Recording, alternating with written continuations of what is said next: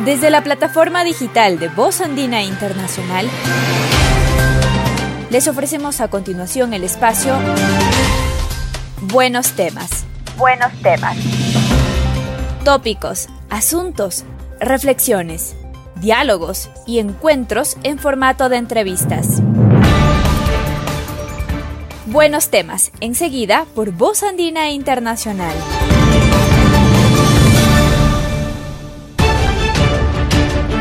Amigos de Voz Andina Internacional, es un gusto nuevamente estar con ustedes en otro capítulo más de la serie Buenos temas. Hoy contamos con la presencia de Eulalia Flor. Ella es eh, catedrática del área de gestión de la Universidad Andina Simón Bolívar.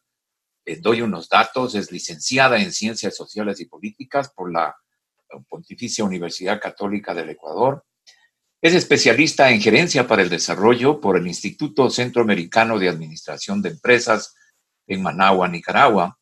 Magíster en Dirección de Empresas de la Universidad Andina Simón Bolívar, sede Ecuador. tiene suficiencia investigadora en estética, valores y cultura y doctor en Administración y Ciencia Política por la Universidad del País Vasco Bilbao. Le damos la más cordial bienvenida, Eulalia, a este programa. Muchas gracias, Ramiro, y un cordial saludo a todos quienes escuchan.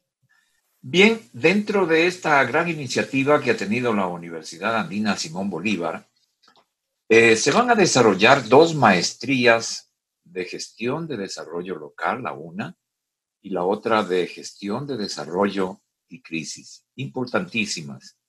Y en el marco de lo que vive el mundo y el país, la pandemia por el COVID-19, eh, antes de entrar en detalles sobre estas maestrías de Eulalia, le quisiera solicitar su criterio sobre este paso tan importante que ha dado la Andina en esta llamada oferta a Ecuador. ¿Cuál es su comentario respecto a este proceso que se inicia ya en la Andina? Bueno, en realidad tengo yo el privilegio de trabajar en la Andina 20 años, ¿no? Y a lo largo de todo este tiempo la universidad siempre ha demostrado ser muy sensible a lo que sucede en la sociedad. Evidentemente no podía en, en esta ocasión tan grave que vive no solo el país, que vive todo el planeta por efectos del COVID, también quedarse sin una respuesta adecuada. Entonces yo creo que es, por un lado, la gran sensibilidad que tiene frente a los problemas sociales la universidad, pero también eh, la conciencia de que esta pandemia nos está afectando, no solo emocionalmente, em, psicológicamente, sino también em, económicamente, ¿no? Entonces es por el un lado, responder con temáticas muy pertinentes, pero también posibilidades a que más personas puedan acceder al ser una oferta económicamente bastante accesible. Y sobre todo personas que están ah, laborando en lo que se conoce como la primera fila de atención a todos quienes están afectados por la pandemia, ¿no? Así es justamente porque también otra de las eh, facilidades que va a dar esta oferta es que la educación va a ser en línea, lo cual también eh, da más facilidad eh, de acceso y esperamos contar con estudiantes que no viven en Quito, que también por a veces circunstancias les ha tocado pasar la cuarentena en otros sitios y eh, que esperamos también puedan acceder eh, por medio de la tecnología también a esta importante formación. Eh, muy bien. Quisiera solicitarle un criterio respecto a por qué se decidió estas maestrías, la de desarrollo local y la de, y la de desarrollo y crisis, eh, señalándonos, por supuesto, los objetivos y algunas de las características de Blania. Bueno, eh, estas dos maestrías tienen una base de una maestría que ya la hemos venido dando desde hace 10 años en la universidad, que es justamente la maestría en gestión del desarrollo. Pero eh, yo creo que uno de los temas que justamente a partir de la pandemia ha entrado en mayor debate es el modelo de desarrollo. Entonces creo que es importantísimo eh, debatir qué desarrollo mismo queremos, cuál es el desarrollo que se ha venido llevando y realmente la necesidad imperiosa ya se ve de contar con modelos de desarrollo mucho más um, amigables, amigables con el ambiente, pero también que privilegien al ser humano por sobre lo económico, ¿no? Entonces yo pienso que es justamente estos debates eh, los más importantes de este momento. Entonces lo que hicimos es eh, replantear la maestría que teníamos, le convertimos en dos. Eh, la, una maestría en gestión del desarrollo y crisis, por lo que digo, discutir desde las cuestiones teóricas sobre nuevos modelos alternativos de desarrollo en esta época de crisis. Y realmente eh, hemos incorporado materias que ahora son absolutamente necesarias como todo el tema laboral, el tema del trabajo, también está en el tapete, ¿no? Porque va a haber trabajos que van a quedar obsoletos, que ya han quedado obsoletos, y nuevos trabajos que están emergiendo. Entonces, eh, ¿cómo nos ubicamos frente al trabajo? También otra de las materias o el enfoque va a ser em, el tema de la Big Data, que también ahora vemos que es clave todo, a todos nos ha tocado aprender un montón de herramientas, tecnologías, programas, etcétera. Pero más allá de eso, la concepción de estas tecnologías como un instrumento de apoyo, no la razón de ser. Entonces, toda esta discusión que hay ahora, las fake news y todo esto, ¿no? Entonces, sí se han incorporado, como digo, temas novedosos y, eh, digamos, dándoles un marco dentro del contexto del COVID-19. Y la otra maestría que antes constituía una mención dentro del anterior es todo el tema de la gestión del desarrollo local, porque esta es otra de las cosas importantísimas que eh, hay que replantear, ¿no? La importancia de los gobiernos locales eh, bueno, que nosotros les llamamos gobiernos autónomos descentralizados, pero que justamente el desarrollo eh, tiene que partir desde lo local. Entonces, el rol que ellos tienen mm, a partir de la discusión sobre las competencias, atribuciones que, que la ley da aquí en el país, pero que sí es importante cómo ir aglutinando o revitalizando el desarrollo local, repensando lo productivo, las cadenas alimentarias, todo el tema de la soberanía alimentaria, también las redes de apoyo, desde el tema de la solidaridad, la resiliencia, temas que es cierto que estaban en el tapete y en la discusión desde hace varios años, pero que ahora a la luz de esta pandemia han cobrado una especial importancia e interés.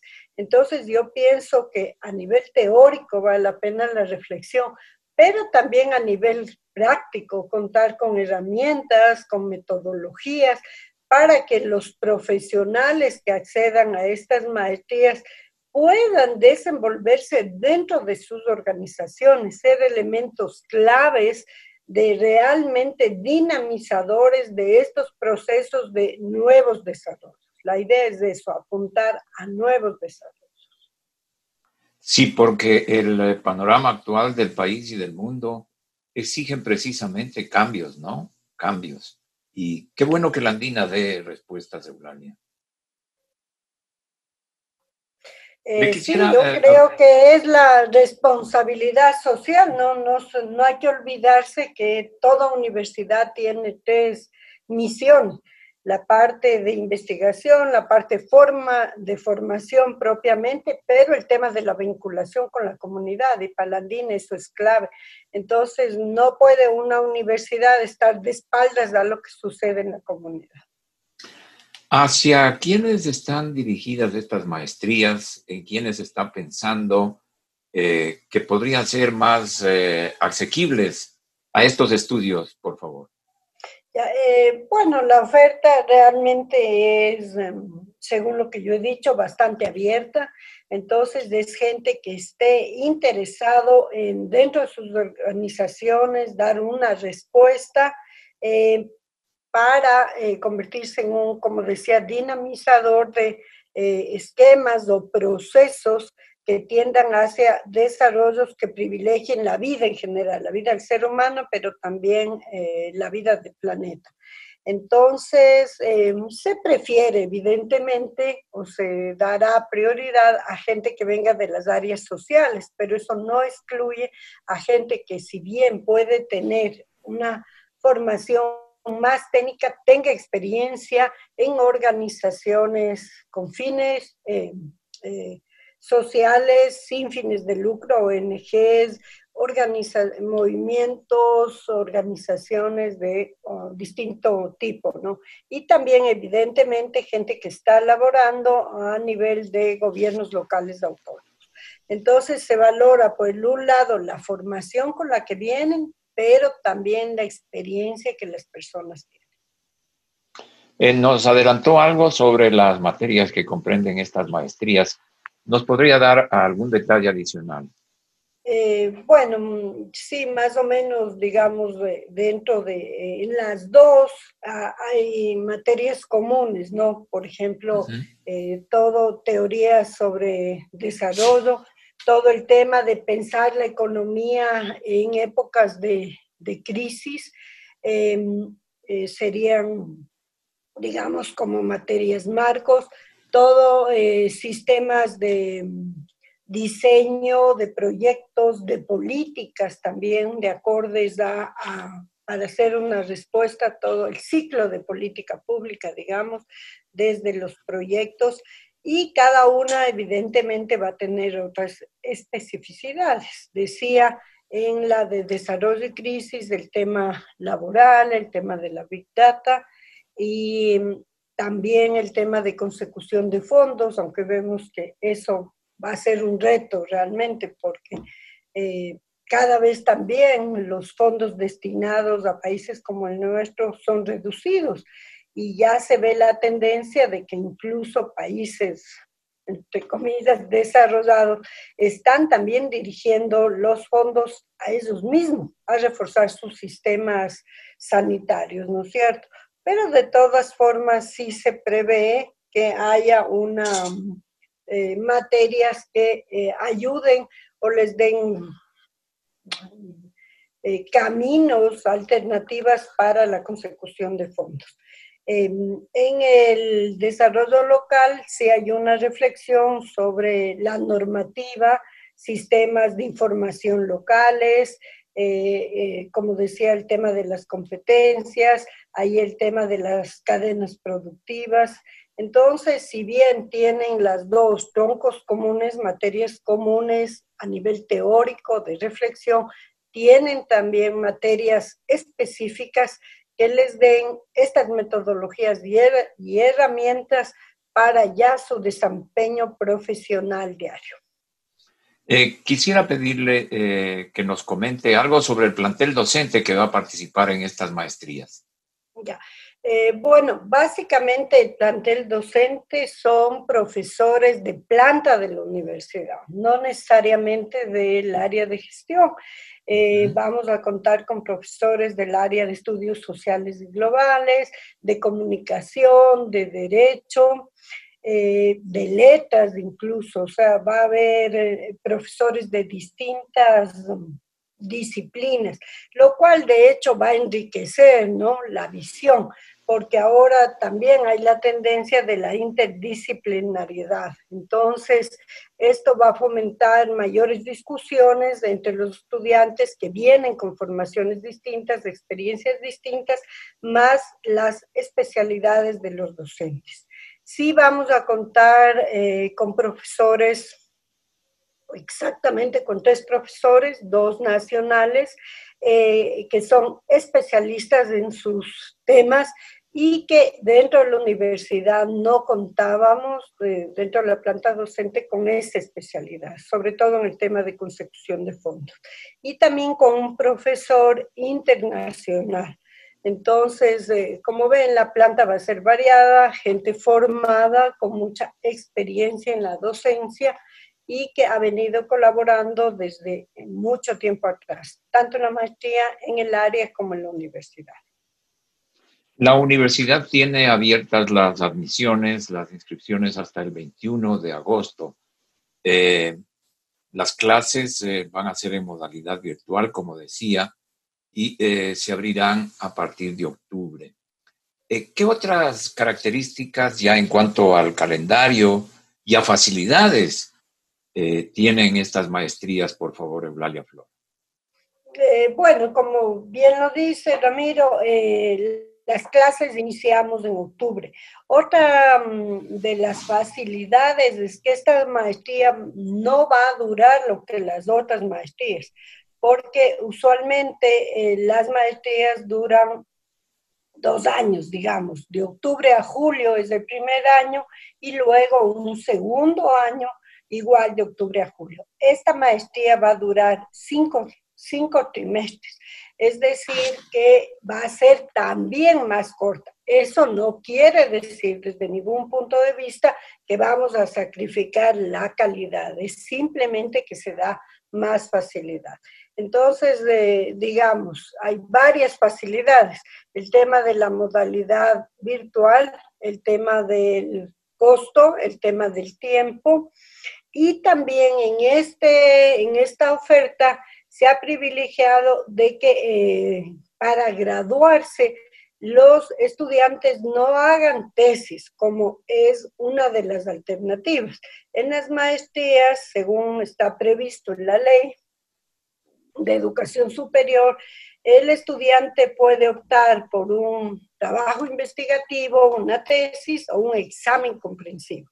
En esta oferta Ecuador, la opción de graduarse va a estar limitada al examen comprensivo, lo que desde un punto de vista también significa una facilidad de tiempo, sobre todo en estas circunstancias, porque en una tesis toca hacer en la mayor en la mayoría de los casos, un trabajo uh, de investigación propiamente, sea eh, de campo, eh, conseguir entrevistas, encuestas o un trabajo bibliográfico, que por las circunstancias que estamos viviendo evidentemente se complica.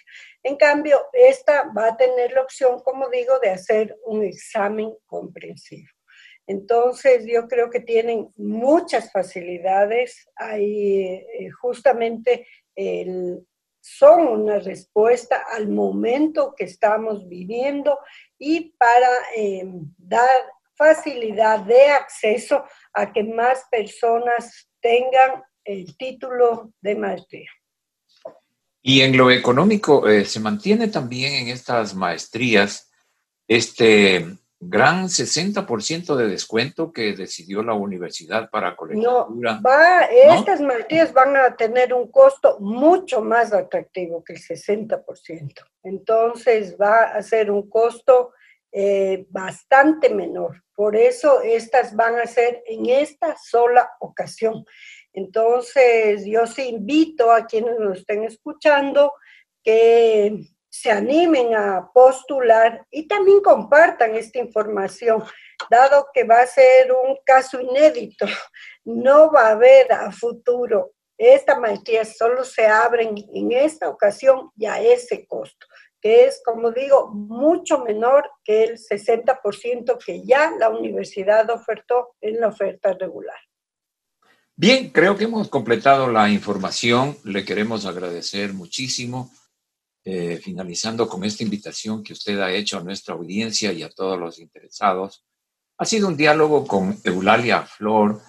Ella es coordinadora académica de las maestrías gestión de desarrollo local y gestión de desarrollo y crisis, que constituyen parte de la oferta Ecuador que abre la Universidad Andina Simón Bolívar.